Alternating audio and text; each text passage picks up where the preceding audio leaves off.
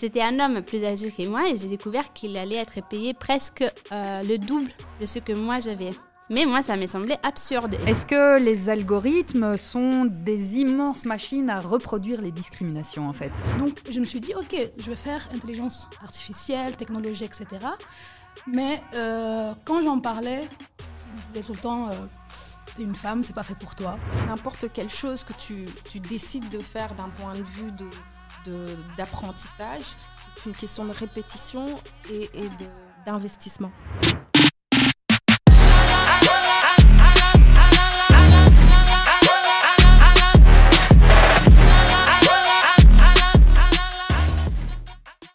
Bonjour à toutes et à toutes. On est super content de se retrouver pour un nouvel épisode de Girl Squad. Alors, euh, Girl Squad, c'est le nouveau format de Startup Vie. Alors, Startup Vie, tu connais. Si tu connais pas, tu t'abonnes. Startup Vie, c'est le média no bullshit sur l'entrepreneuriat. Et on a décidé maintenant dans Girl Squad de parler d'entrepreneuriat féminin, de parler des femmes dans la tech. Parce que le bullshit autour des femmes dans la tech, il y en a vraiment beaucoup. Et on est ici pour casser un petit peu tous ces clichés, pour discuter un petit peu euh, technique, puisque cette émission cet épisode, il va être consacré à l'intelligence artificielle. On a choisi de l'appeler L'avenir s'écrit-il sans les femmes Parce que on va vite s'en rendre compte, il y a pas mal de biais de genre qui se retrouvent retranscrits euh, dans l'intelligence artificielle. Alors, ben, on a évidemment invité euh, des spécialistes des spécialistes de renom, dont Gaïa, avec qui on va commencer. Est-ce que tu peux nous parler un petit peu de toi et surtout, est-ce que tu peux commencer par la petite euh, routine maintenant euh, de l'émission, qui est de nous dire à quel moment dans ton parcours professionnel euh, tu as ressenti, compris que tu étais une femme. À quel moment ça t'a été renvoyé au visage?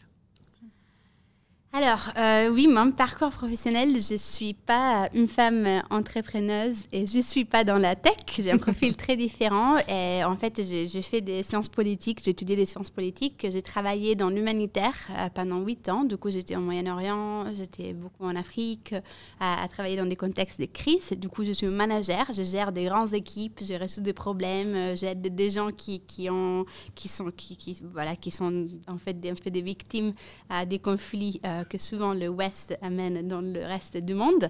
Euh, et euh, j'ai fait ça pendant huit ans. Et après, j'ai un peu changé parce que je voulais travailler plus sur les policies, sur la, résolution des problèmes qu'il y a derrière ce type de, conflits ou de dynamiques ou de crises ou d'inégalités qu'on voit dans les mondes.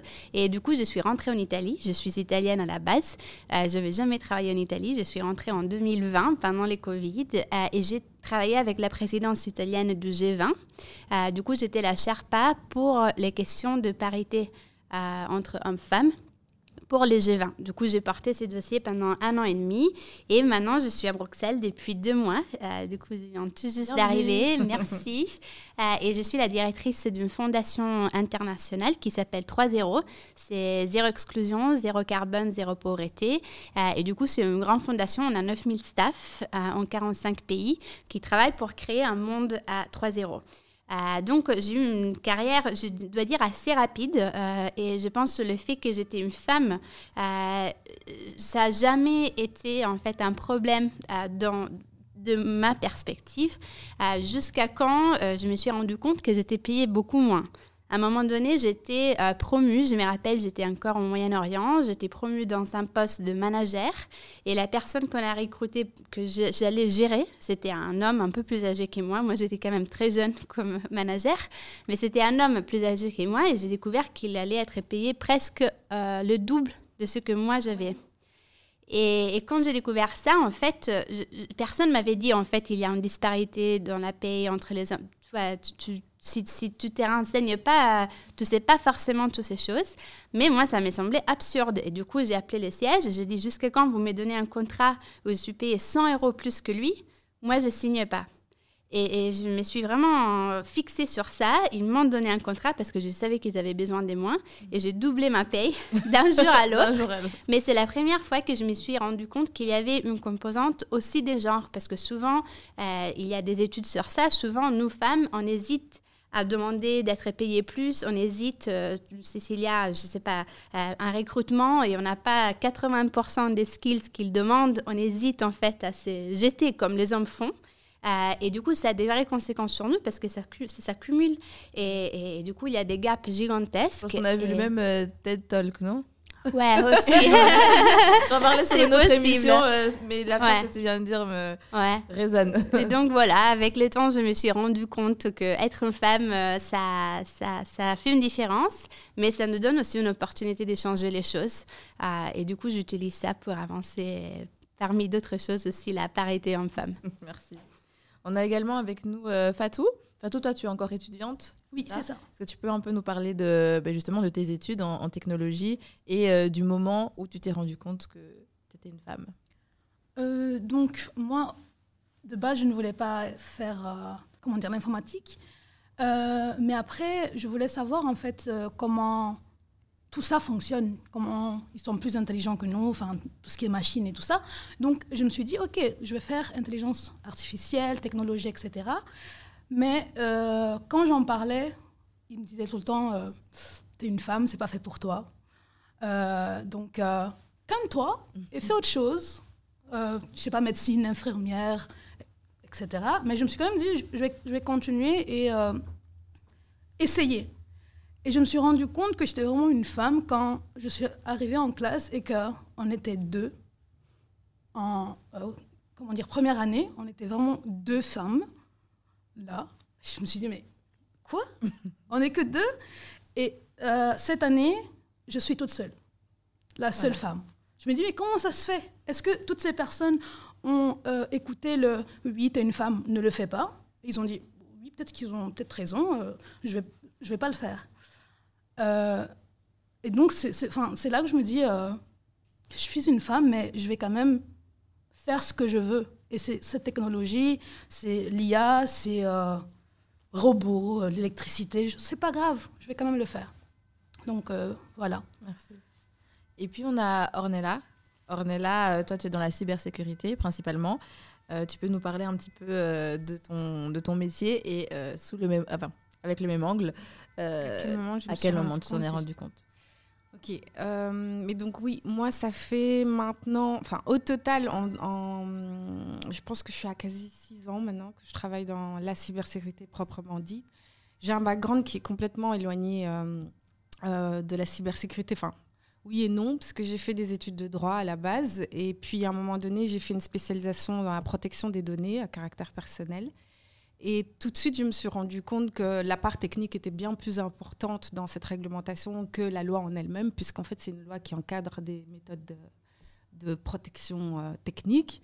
Et donc, j'ai eu envie d'aller un peu plus en profondeur et me spécialiser là-dedans. Donc, j'ai fait un programme, et, et du coup, j'ai été étudiante aussi. J'ai fait un programme en développement web et puis en sécurité des applications.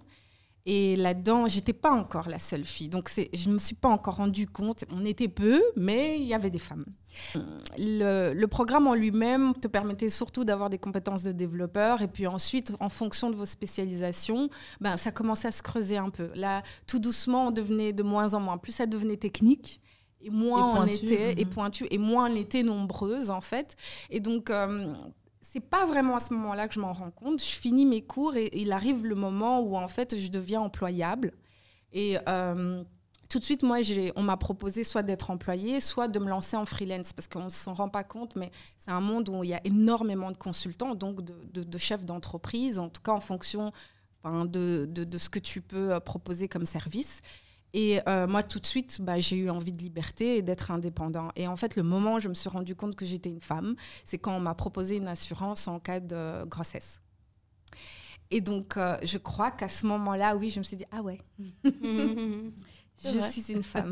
Mhm. Et quand je ne serai plus dans la capacité, pour des raisons euh, familiales, de travailler, ben, euh, il faudra que je couvre ça. Et donc, c'est vrai que je pense que la disparité qu'il peut avoir ou le, le traitement qui peut avoir différencié des femmes, c'est qu'on met encore la responsabilité du foyer et de la maternité sur le dos de la femme. Et donc, ça va impacter la manière dont euh, elle va gagner sa vie ou, ou elle va même négocier ses contrats, où on va la considérer. Moi, en tant que ben, chef d'entreprise, je dois considérer cet aspect-là et économiser dans le cadre de peut-être qu'à un moment donné, je serai plus disponible.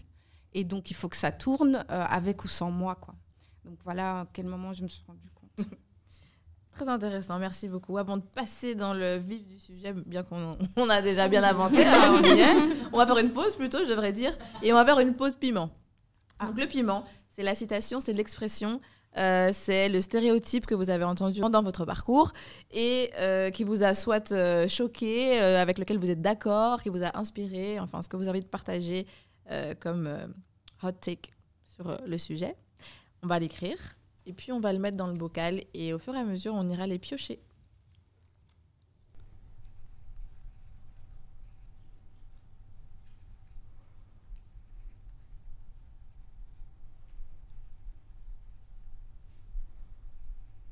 J'espère que personne va tomber sur le mien parce que c'est. Moi, j'avais pas dit. j'avais pas dit. Alors, il fait J'ai pitié. une partie, partie Pareil. face inspiration et l'autre le cliché ou la- le truc qui m'a Top, top. Euh, Soyez sentez-vous libre euh, de. D'utiliser ces de piments ne pas respecter les règles qu'on vous donne. Ouais, mais si on doit respecter les règles. Pas ici. Euh, on va commencer avec euh, Pispe de douille Fatou. parce que, je sais pas, parce que t'es la plus jeune, parce que t'es la cadette. D'accord. Donc tire un piment, lis-le-nous et puis euh, on en débat.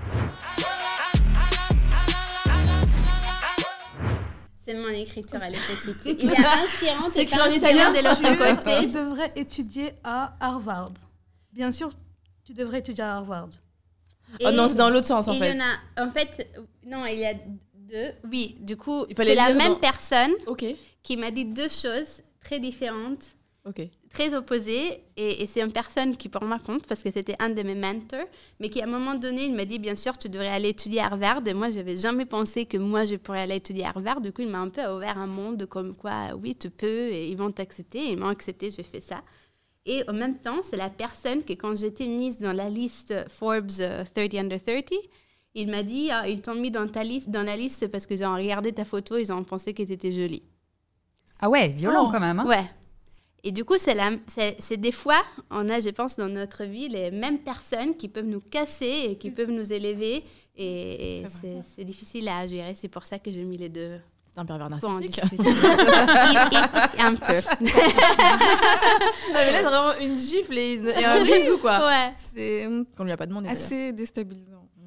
Désolée, j'ai lu du coup. euh, ça se lisait pas. Vous avez Mais eu vous la, aussi que- des- la, la question, de, la, question de, de, de la beauté, c'est assez intéressant parce qu'on on confronte tout le temps les femmes d'un point de vue in- intellectuel à leur beauté, enfin à leur physique. C'est c'est comme si ça allait de pair pour une femme. C'est pas une question forcément qu'on se pose pour un homme. On se dit enfin, peut-être, hein, j'en sais rien, mais j'ai l'impression que c'est beaucoup moins répandu quand on voit un homme beau, qu'on se dit est-ce qu'il est là parce qu'il est beau? Enfin, je veux dire, euh, c'est quelque chose de- d'assez systématique pour discréditer, selon moi. euh, ou pour garder une sorte d'ascendant. Et souvent, bah, c'est du côté masculin qu'on applique ce genre de réflexion. Par contre, il est, il- moi, ça m'est aussi arrivé que ce soit des femmes qui pensent que, bon, tu, tu- voilà, ça as l'air sympa et présentable, donc tu es du genre, moi, on m'a déjà dit, mais pas dans le cadre de, de la carrière tech, tu es du genre à, à- mettre, euh, parce que je travaillais en vente pour, pendant mes études, tu es du genre à mettre en caisse, tu passes bien. Enfin, c'est- quelque chose d'assez euh, d'as- d'assez euh, lourd par moment et je pense que ça, ça contribue très fortement à discréditer la part intellect en nous et, euh, et du coup à nous mettre un peu toujours euh, dans une situation où on doit remettre en question ce qu'on sent être notre potentiel parce que tout d'un coup, ben voilà, quelqu'un a jugé que tu étais plus ou moins jolie et donc ça te donne plus de faveur que d'autres. Je suis pas sûre que euh, pour faire une carrière comme tu as fait, il faut être juste jolie, quoi. Ah non, ça c'est Évidemment. Euh, Est-ce que c'est pas un peu renforcé ça justement dans des métiers euh, très techniques, très pointus, euh, etc. où on sait qu'il y a peu de femmes? Est-ce que c'est pas un peu renforcé cette idée, ce cliché ah ouais mais toi t'es là pour remplir le quota quoi euh, parce que parce que t'es une femme, parce que t'es jolie, parce qu'on a besoin de diversité. Est-ce que c'est pas renforcé par le secteur tech? C'est très fortement renforcé puisque c'est exactement ce que j'ai écrit et que j'ai entendu. On m'a dit tu es le quota parfait diversité, donc femme noire. Euh, et, on, et dans un programme, justement, on emmenait les femmes vers la tech. J'ai été choisie pour ça. Et la personne pensait vraiment me flatter. Euh, on me dit, mais t'es là, femme africaine, euh, mais c'est parfait en fait, t'es profil parfait. Viens, viens parler de ton parcours. Et donc peut-être, oui, en plus, moi, mon parcours, c'est vraiment, tu as envie de, de sortir tous les clichés parce que ce jour-là, on avait envie de le faire, mais Molenbeek, école à discrimination positive, etc., etc. Mais c'est parfait, raconte toute l'histoire. C'est nickel. Mais Et, du coup, euh, tu racontes l'histoire et pas ta compétence. en fait. Exactement. Et donc, quand tu commences en tant que, en tant que consultant dans une boîte où, en fait, c'est, c'est, tu dois prendre une assurance, par exemple, en conseil. Euh, donc, il y a, il y a quand, même, quand même une assurance civile. Il y a des millions qui se jouent si tu donnes le mauvais conseil. Ben, très vite, euh, moi, je, je ne vais, pas être, euh, je vais pas être scatologique, mais j'avais des, des, des diarrhées avant les réunions parce que je stressais énormément de ce que j'allais dire. Est-ce que je me sens, est-ce que j'étais crédible? Est-ce que j'allais pas jouer euh, Surtout quand tu commences, est-ce que tu vas pas jouer euh, ta crédibilité en, en une, en, en une réunion en fait? Et, et j'ai eu très longtemps moi un syndrome d'imposteur où j'avais peur en fait. euh, parce que justement, je suis rentrée dans mon premier euh, contrat via ce programme pour les femmes, je me sentais pas du tout crédible. Vraiment, ça m'a pris deux ans quand je suis sortie de là et que j'ai dû chercher mes prochains clients toute seule, que là, je me suis dit, OK, je fais les choses et je les fais bien. Et je suis là et en fait, on me renouvelle mes contrats. OK, ça va.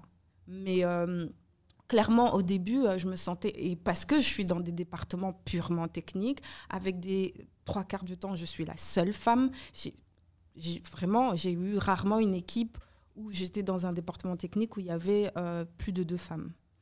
Et euh, avec des hommes en moyenne, quand même, en- entre 40 et 50 ans, qui ont quand même une certaine expérience euh, et puis une posture. Moi, j'ai j'ai- je ne fais pas l'âge que j'ai.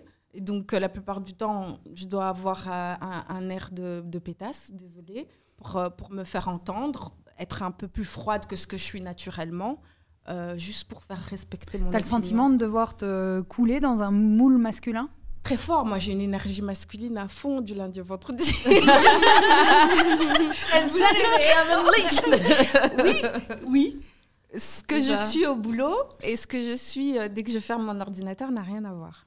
Mais je trouve ça c'est très intéressant parce que moi aussi, je suis je pense qu'à la base, je suis assez compétitive, mais je pense que mon travail euh, m'a fait devenir beaucoup plus compétitive, beaucoup plus masculine, parce qu'en fait, nous, on rentre euh, dans un jeu euh, qui a certaines règles. Et c'est des règles très masculines, en fait. Pour être une chef, pour être vu, euh, pour avoir du respect, si tu es trop empathique, c'est un problème. C'est pas un point de force, c'est un problème. C'est absurde. On a besoin d'empathie dans le monde d'aujourd'hui. Mais le- comment nous on définit la leadership, comment, comment on définit euh, qu'est-ce qui nous fait avancer dans notre carrière, c'est très masculin. Et du coup, nous, souvent, on doit jouer les jeux Exactement. euh, avec les règles, en fait, un peu des hommes. Et pas un peu, avec des règles des hommes. Et c'est ça qu'il faut changer, je pense. C'est ça qui est très difficile à faire parce qu'on est souvent très seul dans nos postes et du coup, euh, on s'adapte au contexte. Mais en fait, ce qu'il faut faire pour... Changer euh, la dynamique. il faut changer la dynamique. Et je rajouterais en plus du leadership, c'est la notion de performance. Qui est très très forte euh, dans, dans de- des équipes comme, comme ça où en fait finalement, puis, c'est peut-être sociétal, j'en sais rien, mais il y a, vraiment, moi je ressens moins peut-être le côté euh, leadership par moment parce que je fais du conseil, même si je dois appuyer mon opinion de manière très forte parce qu'on me demande de- en gros d'avoir une position. Euh, mais je dois être performante. Et la performance, c'est quand même une énergie aussi où, en fait, tu dois faire vite, tu dois être efficace. Et ça, c'est pas forcément typiquement juste euh, féminin, mais c'est moins intuitif et donc plus rapide, plus, euh, comment dire, plus euh, rigide comme type de, de, de, de, position. voilà. Et donc, euh, ouais, ça, ça, peut, ça peut être que- quelque chose d'assez prenant quand on doit tout le temps jongler comme ça. Maintenant, ça fait partie du jeu et il faut, je pense, aussi avoir une petite nature déjà en soi qui est comme ça, sinon Ouais. Sinon, On c'est pas. difficile à survivre. on reste pas. Ouais. Donc il faut quand même, faut se le dire, il faut quand même être un tout petit peu euh, joueur, joueuse. tu es le combo parfait pour les quotas diversité. Voilà. du coup, on a discuté de ça.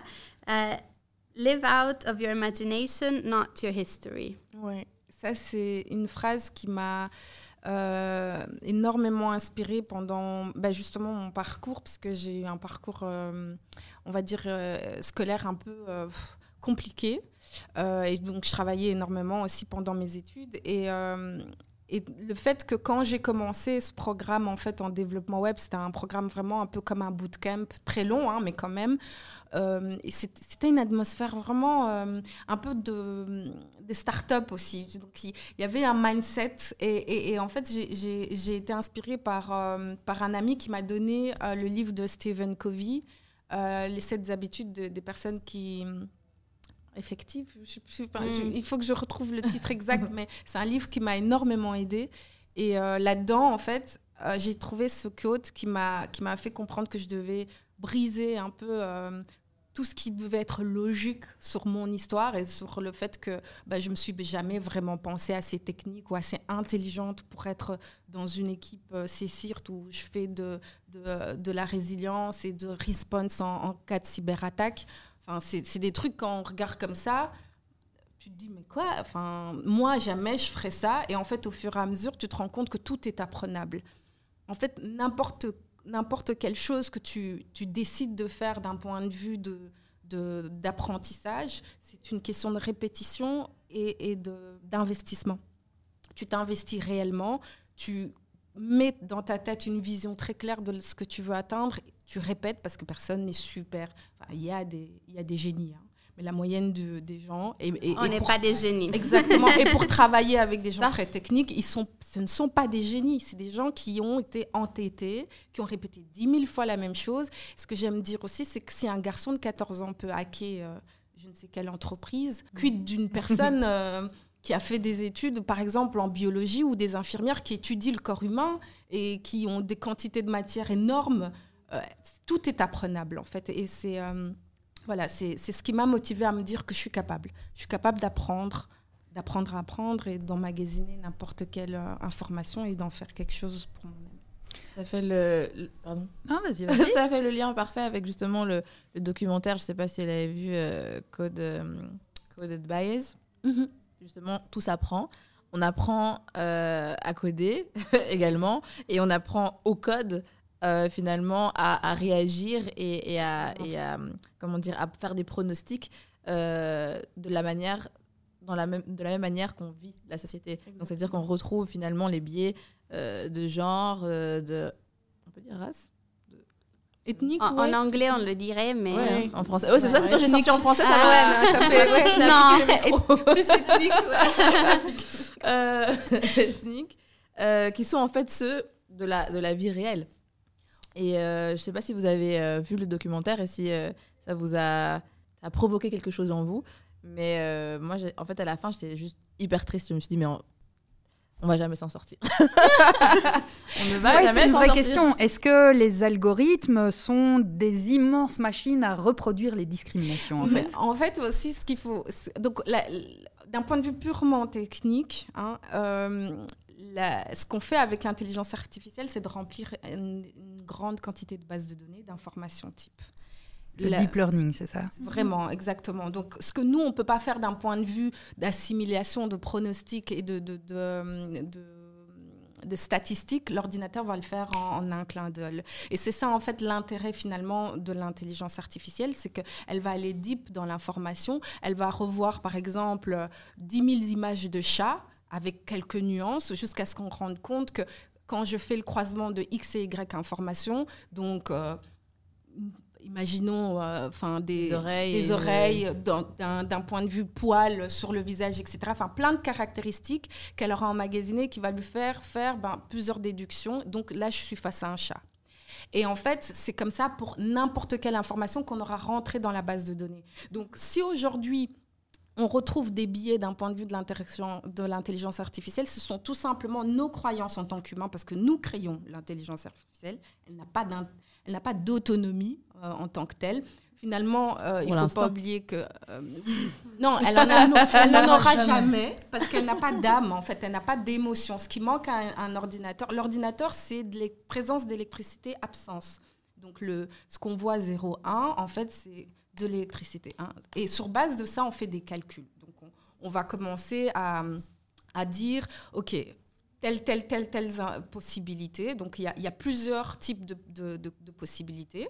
Euh, imaginons ici porte ouverte, porte fermée. C'est tout ce qu'on dit à un ordinateur et donc aussi à, cette intelligence artificielle qui aura emmagasiné énormément d'informations. Donc plein de visages humains, euh, plein de pulls, euh, n'importe quelle information qui existe sur Terre, on l'a emmagasinée là-dedans. Elle, elle va faire quoi? Elle va juste reconnaître toutes ces informations. Ça, c'est le deep learning. Après, elle va faire du mapping.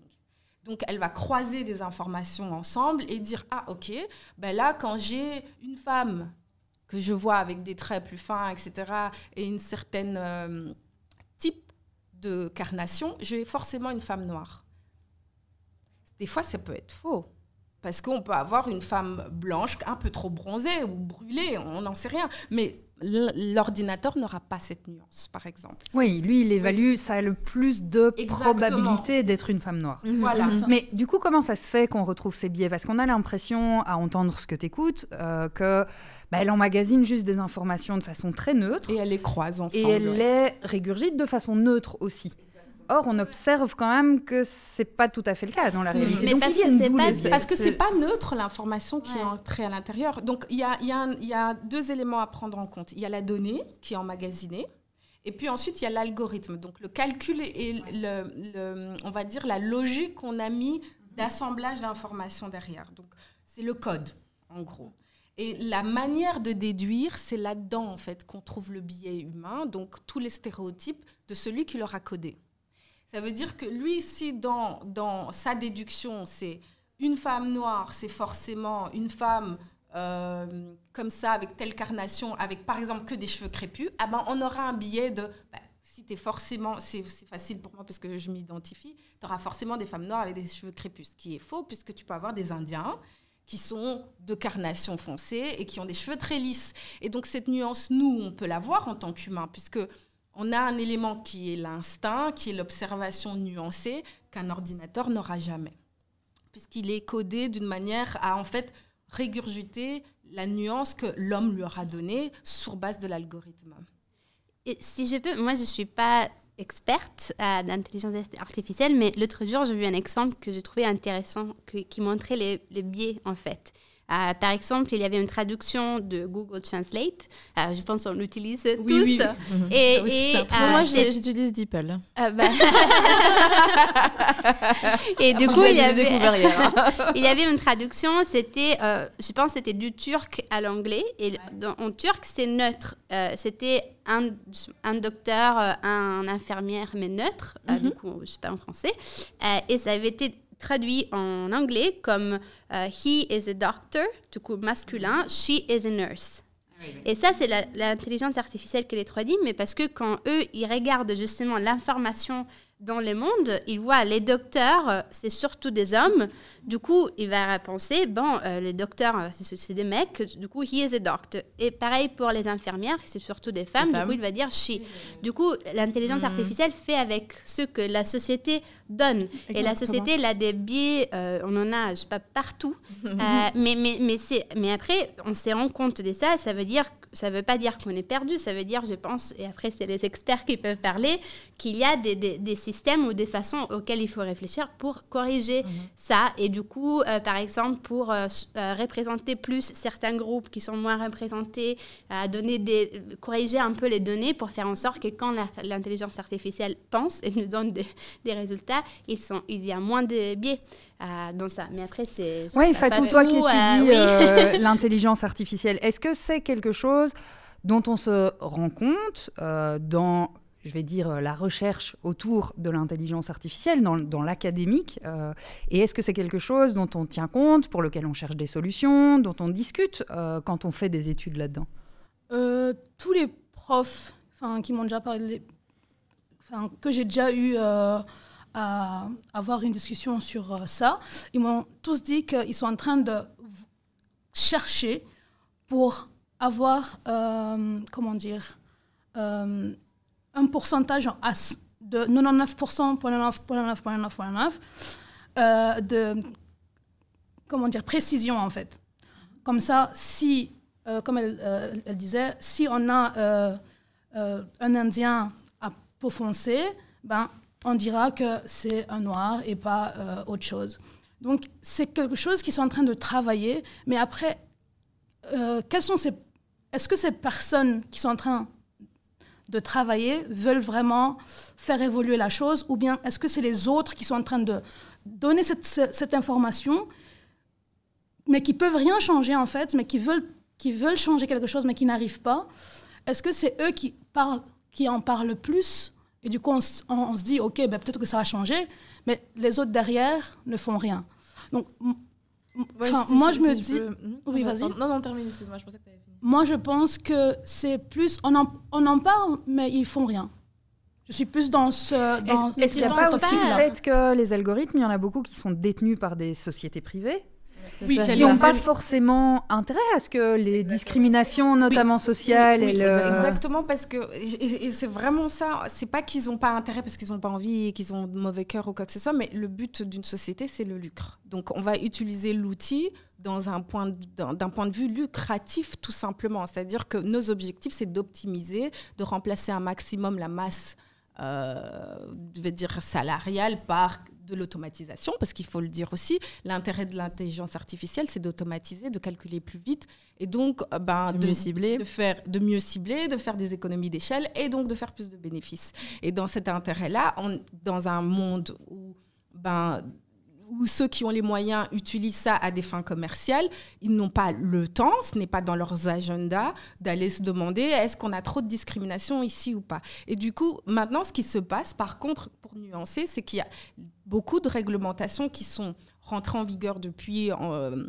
quelques années, notamment en 2016 avec le RGPD, où on oblige, euh, d'un point de vue tout à fait légal au niveau européen, d'imposer l'intervention humaine pour certains prises- certaines prises de décision dans des cas de profilage. RGDBD, c'est quoi? RGPD, pardon, c'est la réglementation sur, le, sur la, Protection. la protection des données à caractère personnel.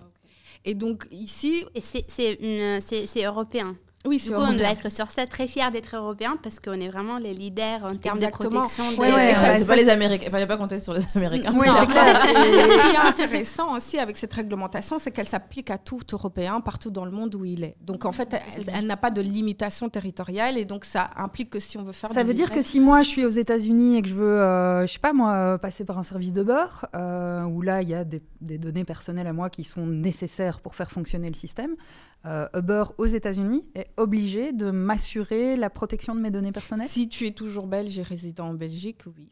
Donc, tu pars en vacances, tu donnes de tes données, tu, tu accèdes par exemple à l'application, tu peux aujourd'hui faire valoir tes droits en tant que citoyen européen sur toute l'utilisation des données, clairement, oui.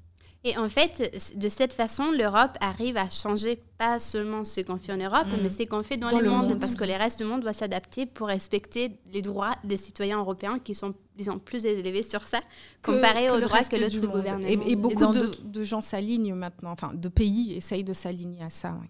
Et dans 3.0, on en- il y a, il y, a un- il y a un pôle euh, euh, billet de genre, euh, algorithme, euh, etc. On travaille, pas, nous, on travaille sur le un milliard des personnes les plus pauvres au monde Ouais. euh, qui ont des problèmes, euh, disons, très différents. C'est vraiment... euh, c'est- on n'est pas au niveau euh, des algorithmes. mais, mais par exemple, pour te donner valeur. un- un- une info, j'ai travaillé, je ne sais pas si tu connais Dalberg Data Insight. Eux, en fait, ils font de l'exploitation de données, euh, de données en général, Mhm. pas forcément à caractère personnel, mais partout dans le monde, en vue justement de- de- d'utiliser ça à des fins de développement durable. Et donc, euh, nous, quand je travaillais là, enfin, j'étais stagiaire, en fait, Mhm. le- le- par exemple, pour les pays plutôt en voie de développement, ce qu'ils faisaient, c'est qu'on récupérait des données euh, d'itinérance, donc des, des données télécom, parce qu'on ne se rend pas compte, mais dans les pays à voie de Ouais, développement, ils sont très connectés. ouais, Ouais, ouais, c'est ouais, la plus grosse base de données euh, Exactement. exploitable, Exactement. Que ouais. ce soit par exemple au Burundi ou au Brésil. Qu'on faisait, c'est que en cas par exemple de propagation de virus, à l'époque c'était Zika, je pense au Brésil, Mhm. on pouvait déterminer que dans cette ville, dans des cas de- de- d'activité commerciale, une grande partie de la population se déplace de telle ou telle manière. Et donc on peut prévoir les zones de propagation. Et donc on faisait des statistiques à- sur base des données qu'on avait récoltées. Donc imaginons, euh, voilà. La, la navette qu'il peut avoir ici, comme ici à Bruxelles, Flandre, par exemple, elle est toute la semaine de telle heure à telle- avec telle quantité de personnes. Donc faites attention, on prévoit que cette ville sera la première la plus touchée. Donc, ça arrive encore quand même que la donnée, quand elle est bien utilisée Mhm. et qu'elle elle respecte le cadre de réglementation européen, puisse faire des choses assez bien. Donc le profilage, ça, ça a du bon quand l'intention finalement et la Mhm. finalité est bonne. Au final, c'est nous en fait qui contrôlons tout. Oui, hein. parce que j'allais dire, même dans les.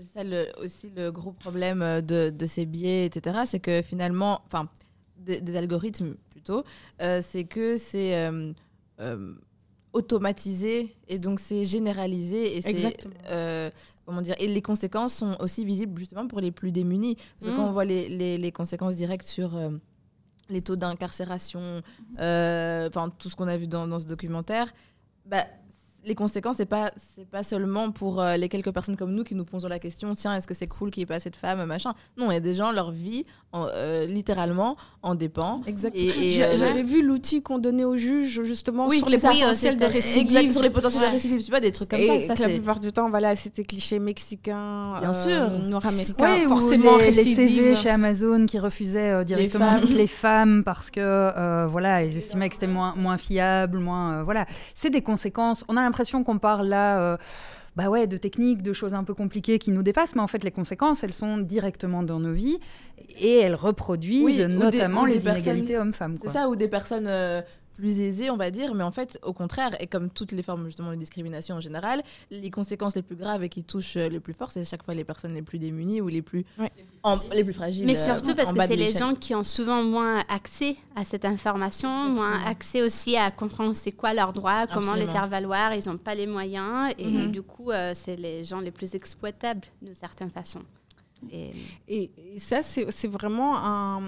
Enfin, ici, nous, par exemple, en dehors du cadre du travail euh, dans lequel on, était, nous, notre activité aussi, c'était de faire ça. C'était d'aller faire de l'itinérance dans des quartiers les moins favorisés pour faire de l'éducation. Parce qu'aujourd'hui, le français et les mathématiques, c'est obligatoire. Tout le monde se dit que c'est le mi- minimum pour être lettré. Mais demain, enfin même pas demain, maintenant, comprendre l'enjeu des données de ce qu'on possède en tant qu'être humain, c'est-à-dire que ce que les- les grandes entreprises possèdent sur nous, c'est une richesse qui nous appartient et on a un droit de regard dessus et un contrôle. Et je pense que on est maintenant de plus en plus dans un combat en fait d'illettrisme euh, digital et il faut de plus en plus justement pour contrer un peu euh, cette problématique que les gens se rendent compte en fait de ce qu'ils donnent à travers leur GSM, à travers leur ordinateur, etc. Et l'inclusion numérique, c'est surtout ça le vrai combat à avoir euh, aujourd'hui. C'est comprendre les enjeux. Oui, c'est vraiment ouais, essentiellement ça, parce que exactement. finalement utiliser. euh, Oui, on peut En l'utiliser, tout cas, mais pour parler en. Belgique, tout le monde sait plus ou moins utiliser, avec quand même des accès encore différents en fonction des générations, etc. Mais les enjeux, les conséquences, euh, les droits, justement, euh, par rapport à tout ça, là, par contre, euh, c'est vrai qu'il y a une Ah non, non, méconnaissance. clairement pas. une chose que moi je trouve c'est utile pour les gens comme moi qui sont pas du tout expertes, mais que- quelque chose que quelqu'un m'a dit quand tu quand tu euh, quand tu, utilises quelque chose sans payer. Ça veut dire que c'est toi les produits. c'est gratuit, c'est toi c'est- tes données qui sont les produits. Du coup, à garder ça en tête parce qu'on télécharge Très tout le temps des choses, on fait tout le temps des choses. Si on paye pas, ça veut dire que nous, on est euh, leur modèle euh, économique et qui Absolument. vendre tout ce qu'on fait, ce qu'on dit. Et, Et- et- et je ne sais pas si vous vous rendez compte, mais il y a une nouvelle pratique qui est complètement illégale, mais qu'on se rend compte euh, très vite. C'est que quand vous rentrez sur un site, si vous acceptez pas le cookie, il est toujours là, bien devant vous, et on ne vous donne pas accès au site. Et par exemple, il y a pas mal de sites qui, ref- qui vous refusent l'accès à la plateforme tant que vous n'acceptez pas les cookies. Ben, ça, c'est pas légal. Oui, et puis a le, le fait de et- rendre le plus compliqué possible. Exactement. Moi, Et j'essaye à chaque fois de refuser, mais Non, alors il faut faire une longue page de oui, oui, oui, oui, oui, non, ça. non, non, Et non. autant- et on compte sur la fainéantise, et, etc., etc. Et eux, en fait, légalement, ils vont se baser sur l'intérêt légitime de OK, vous ne payez rien, mais nous, on fait du business. Parce que, ben, bien sûr, il y a toujours des nuances juridiques. hein. C'est Mhm. comme pour tout. euh, voilà, là où il y a un petit, il y a une petite interprétation, ben, on joue là-dessus. Mais normalement, votre consentement, il doit être explicite et, et- et complètement euh, légitimé et clair pour vous que moi, en fait, je veux juste lire mon article. Voilà quoi. Après, euh, c'est bon. Après, est-ce qu'on a envie de se fidéliser ou pas Mais, c'est devenu du chantage, exactement. C'est devenu, impossible. impossible. Et là aussi, on, on- on voit justement à quel point bah, il faut se rendre compte, on est le produit. Mm, mm. On est le produit. Et plus on le dira autour de nous, et, et plus on le dira euh, moi, moi j'ai une anecdote. J'ai été manger dernièrement et il faut scanner hein, euh, la carte. ouais, le, QR code pour faire la commande et on me demandait mon adresse mail. Et tant que j'avais pas donné mon adresse mail, je pouvais pas faire la commande. J'étais à la caisse. bah, je vais passer commande à la caisse. Pourquoi? Parce que si vous n'êtes pas protégé, moi j'ai donné mon adresse mail qui m'aide à m'identifier sur plein d'autres plateformes qui sont parfois tout à fait sensibles. Euh, aujourd'hui, It's Me, c'est mon identité, elle est digitale, elle est liée à ma boîte mail. Je ne vous la donne pas comme ça, c'est très précieux. Mais ça, les gens ne se rendent pas compte. À partir du moment où vous, vous, vous faites hacker et qu'ils ont une liste, bah, pump up, et un jour tu te réveilles, tu n'as plus de Facebook, euh, ta carte est vide, euh, etc. Donc, c'est c'est bête, mais c'est des petits mécanismes comme ça. Euh, et, en fait, je pense que quand on dit aux gens les conséquences, bah, peut-être ils se rendront un peu plus compte que parce que des fois on est fatigué. Hein, ah on, fait a envie d'avoir les choses. oui, et puis voilà, euh, quand tu as besoin de savoir euh, combien, quelle quantité de crème fraîche tu dois mettre dans ta lasagne, c'est pas après 10 cookies, je sais pas quoi. Donc on n'a pas ce temps-là en fait.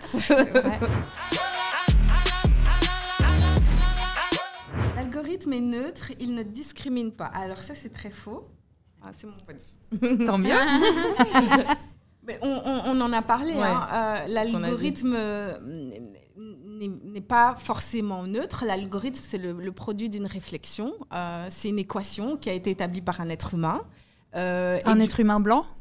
Pas forcément. homme? Mais souvent, c'est des Souvent, c'est vrai que des hommes euh, blancs. Parce qu'il faut quand même faut nommer les choses. C'est là la source. On va, on va dire que on va, on va prendre le, le, département de dev de la plus grosse boîte du monde, par exemple d'un point de vue euh, des GAFA, Google. Combien, euh, en termes de pourcentage, on a de, bah, justement ces problématiques de diversité, ah, le bon quota. On est encore au stade des quotas. Donc oui, forcément, le, développeur est blanc, euh, d'âge moyen, et donc c'est le, c'est, le prototype de tout ce qu'il aura emmagasiné culturellement, tout simplement. Le jour où on aura euh, des sociétés aussi importantes avec des gens qui ont un, bagage euh, culturel diversifié et sans quotas. Parce que moi, je, n'aime pas la, la, question des quotas, mais, mais vraiment parce qu'il y a des passionnés ou socialement, il y a des gens qui peuvent se permettre de créer qui ont, qui ont accès à l'investissement pour créer des outils comme ça qui impactent le monde, on aura peut-être moins de billets euh, de, de, genre, moins de billets de, de, de, de discrimination euh, raciale euh, ou sociale aussi. et, et, et, oui, non, enfin...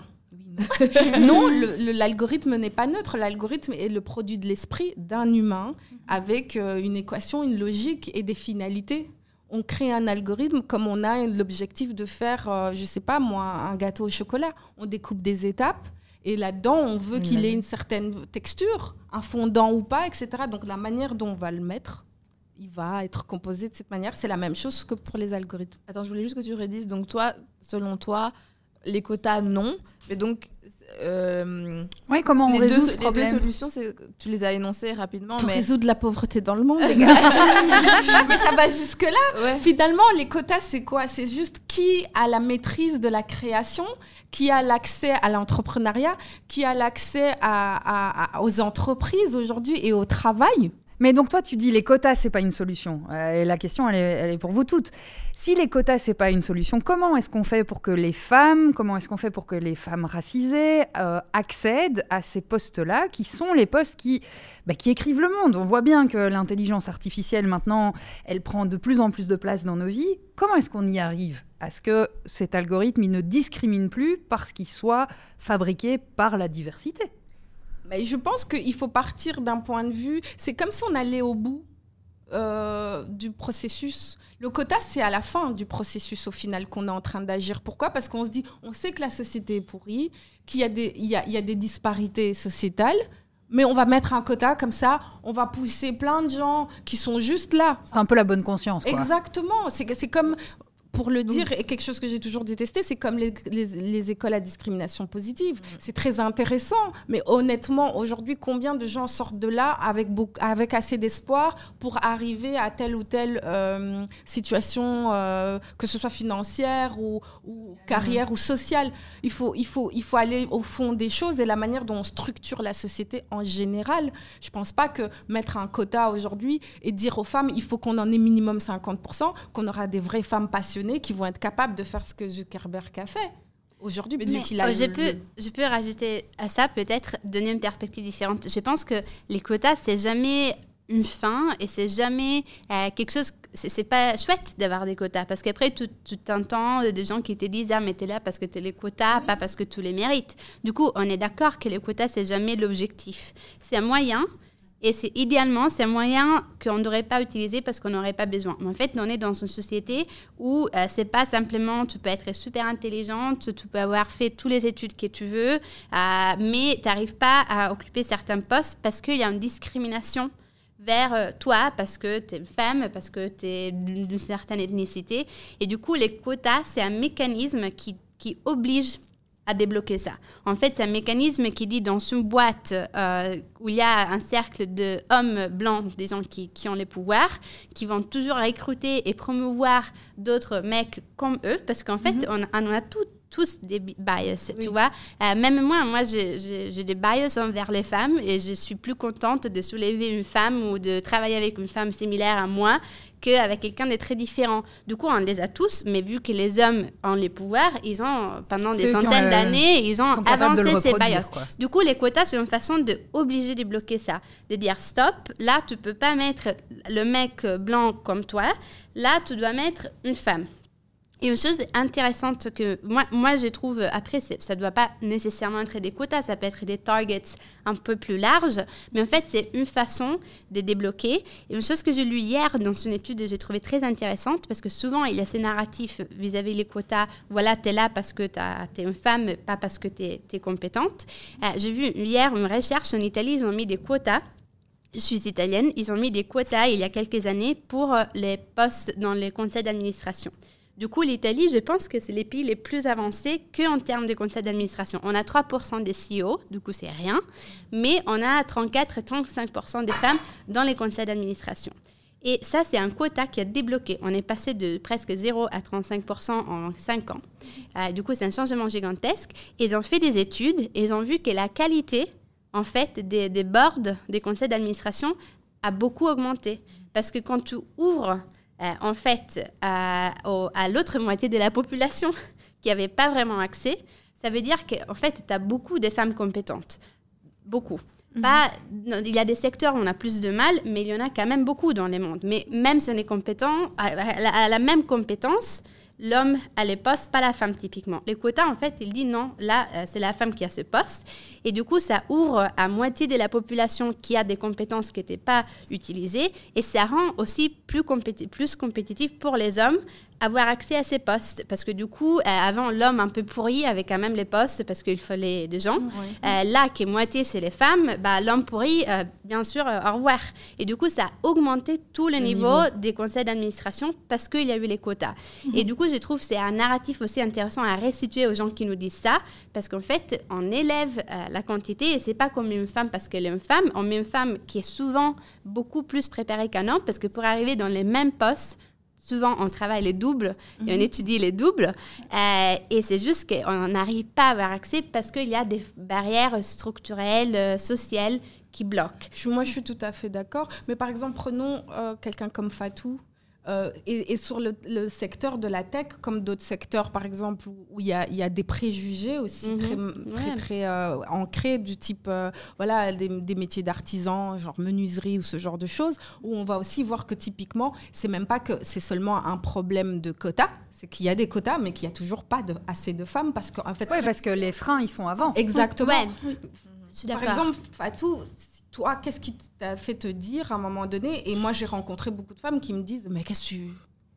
Euh, Qu'est-ce que tu fais là? Qu'est-ce que tu fais là? Pourquoi? Oh mon Dieu, ça a l'air tellement chiant.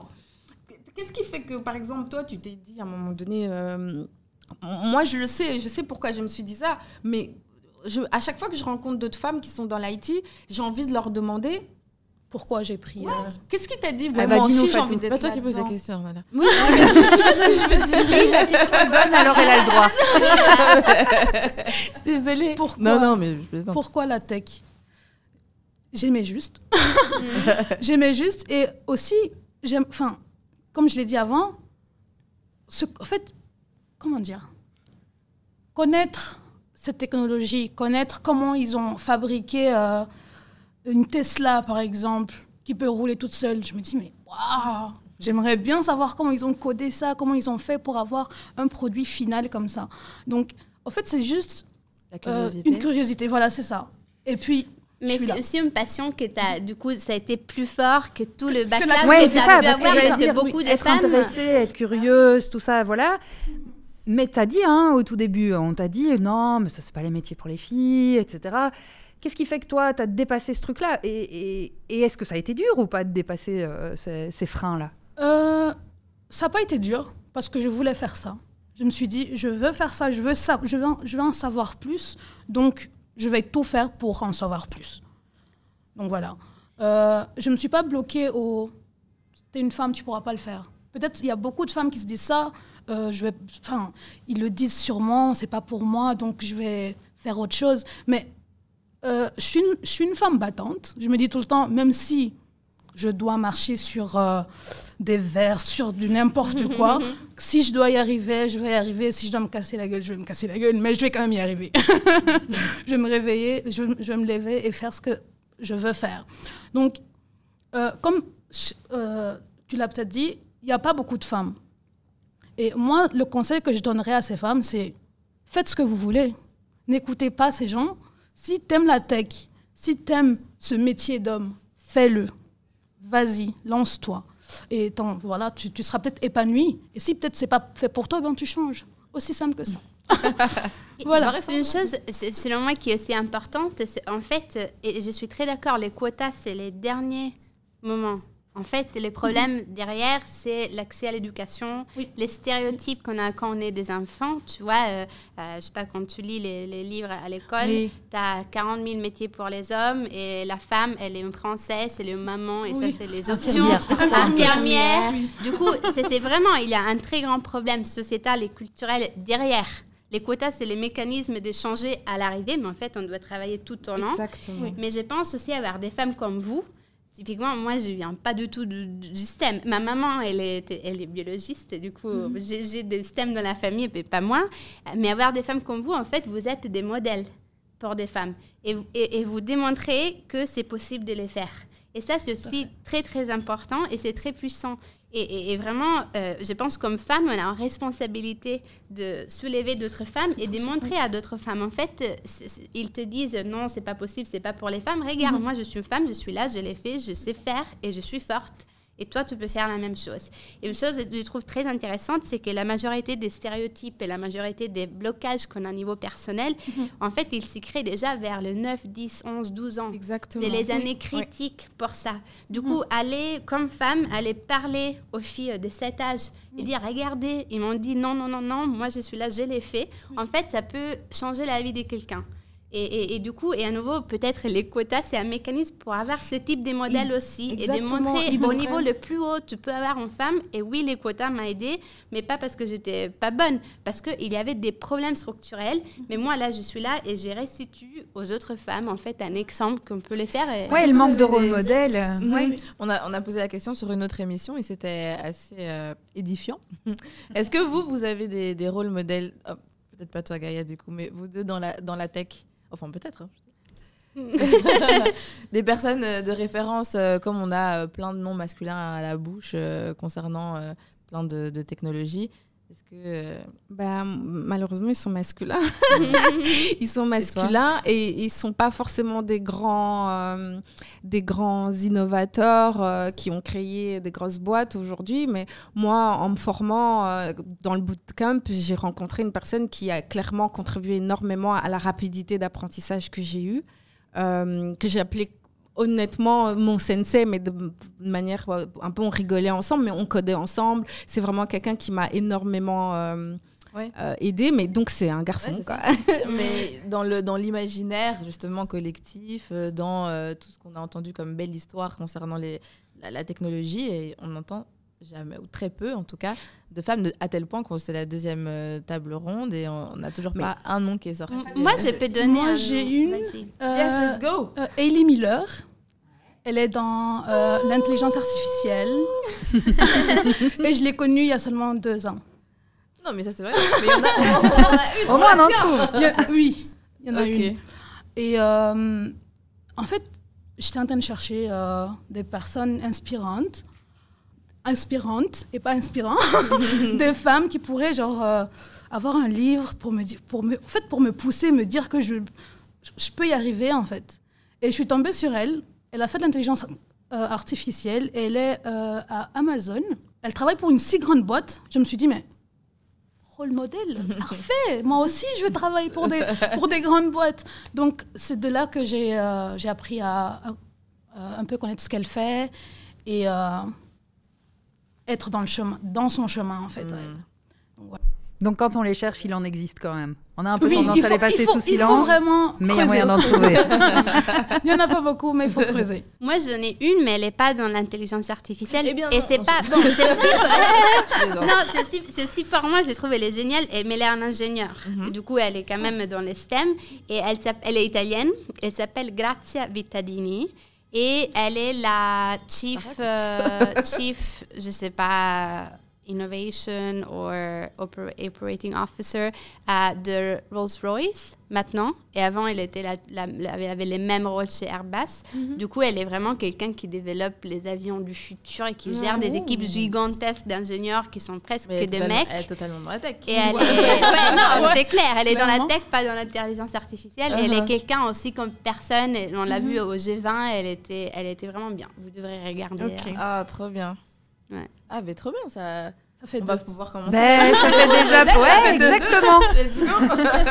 Mais voilà, c'était super inspirant en tout cas, et on a déjà quelques pistes et quelques clés euh, pour, euh, pour un petit peu avancer. Ben, justement, pour euh, finir cette émission, on voulait vous proposer de trinquer à des entrepreneuses, à des femmes dans la tech. Est-ce que vous avez un nom qui vous vient en tête? Fatou, toi, tu as du coup une idée là. Une femme que je connais? Ça peut être une femme que tu connais, et si tu veux qu'on l'invite, n'hésite pas, qu'elle vienne discuter avec nous de son expérience. Malheureusement, j'en ai pas. Mais elle nous a de- elle nous a filé un rôle modèle franchement. Malheureusement, j'en ai pas. C'est pas grave. À côté de que je connais. Mhm. Euh, moi, je dirais Pamela Gerbino, parce que c'est la cofondatrice de notre boîte et euh, elle travaille dans la tech, elle est dans le digital, euh, donc c'est tout ce qui est digital marketing. Mais euh, c'est une personne qui m'inspire énormément et ça fait un bon moment qu'on fait notre parcours ensemble. Et, euh, et je pense que ouais, c'est une personne qui, qui aurait aussi des, des choses à dire, puisqu'elle vient d'un parcours aussi totalement différent. Elle s'est reconvertie à, à la technologie et euh, je pense qu'elle aurait, elle, aurait de quoi dire aussi. euh, donc, euh, Eh ben, on va l'inviter Merci. à sa santé alors. À sa santé. À sa Et toi, santé. Gaïa t'as- Ben, moi, j'ai déjà contribué avec euh, l'italienne. hein. C'est vrai, C'est vrai, ça compte. Ça compte. Que Allez, santé. santé. Ah, Une dernière question pour vous. Est-ce que vous avez une ressource à nous partager? Euh, bah Toi, tu as parlé euh, du livre de ta rôle modèle. Est-ce que vous avez comme ça un podcast, un livre, euh, une chaîne YouTube, quelque chose qui pourrait aider les femmes qui veulent se lan- lancer dans l'intelligence artificielle, dans la tech en général, dans la cybersécurité éventuellement? Moi, l'outil que j'ai énormément utilisé en dehors des bootcamps pour me former, c'est Open Classroom. Bah, ça donne de l'autonomie. C'est une, plateforme où tu peux vraiment faire à ton rythme, te former de chez toi. Parce que ça, on ne se rend pas compte aussi, c'est qu'il n'y a pas de parcours euh, euh, pédagogique type pour rentrer dans, ce domaine. Donc, on peut très bien être autodidacte et quand même avoir pas mal de possibilités. Ça, je tiens à le préciser. J'ai pas mal de collègues qui ont, fait des études de philosophie et qui sont aujourd'hui des très bons techniciens euh, parce qu'ils sont passionnés. Donc, cette plateforme, c'est pour tous les autodidactes qui savent euh, se donner de la peine et un peu d'énergie. Et, voilà, c'est une plateforme que je conseillerais à quelqu'un qui veut s'initier tout doucement. Merci. Euh, moi, je dirais Coursera, vu que c'est là que j'ai pris mes cours euh, de trucs d'IA et tout. Et c'est assez vague. Il y a, y a plein, il y a plein, plein, plein de cours. Donc, c'est pour tout le monde, pour débutants, pour avancer. Donc voilà, je conseillerais Coursera. Moi, je vais donner, vu que je ne suis pas dans l'intelligence artificielle, un exemple très différent, plus proche mien, mais c'est l'ex-première ministre australienne qui s'appelle Julia Gillard, qui a un podcast, vous le trouvez sur euh, Spotify, où elle interviewe plein de femmes euh, disons déjà qui, ont beaucoup de succès, mais pour naviguer plutôt l'aspect de femmes dans le monde de la carrière, vie personnelle, vie professionnelle, les stéréotypes et comment travailler sur tout ça. Mhm. Et aussi, je suis en train moi-même d'écrire un bouquin. Oh. avec les role models, les deuxièmes, oui, les premiers c'était sur l'Italie, sur la politique, sur la en Italie, euh, mais ces deuxièmes, ça va être en anglais. Euh, je pense que ça va sortir si je suis rapide dans un an. et, mais je vais interviewer dix femmes iconiques autour du monde euh, sur leur histoire de leadership et sur comment nous femmes, justement ce qu'on disait au début, on doit changer les règles du jeu. Et mhm. comment nous femmes, on est en train de redéfinir qu'est-ce que ça veut dire la leadership, euh, qu'est-ce que, comment on doit gérer nos boîtes euh, et, nos pays. du coup, je vais m'assurer d'avoir des femmes dans le STEM. bah, merci beaucoup. Merci beaucoup. Euh, bah voilà, on était au Sochi Festival pour cet épisode de Girl Squad. Le Sochi Festival, il est organisé par Femmes Fières et c'est justement l'idée d'aider les femmes à se lancer dans l'entrepreneuriat, à se lancer dans la tech. Bah, il y a plein de sujets qu'on va pouvoir encore euh, aborder, hein, Diane. On va encore aborder plein de sujets. N'hésitez pas à nous en proposer aussi si vous avez des idées, euh, si vous avez des choses que vous voulez nous dire, si vous voulez nous envoyer des petits piments en commentaire. on va se retrouver très vite. Ouais, en attendant, abonnez-vous. Abonnez-vous. Bye.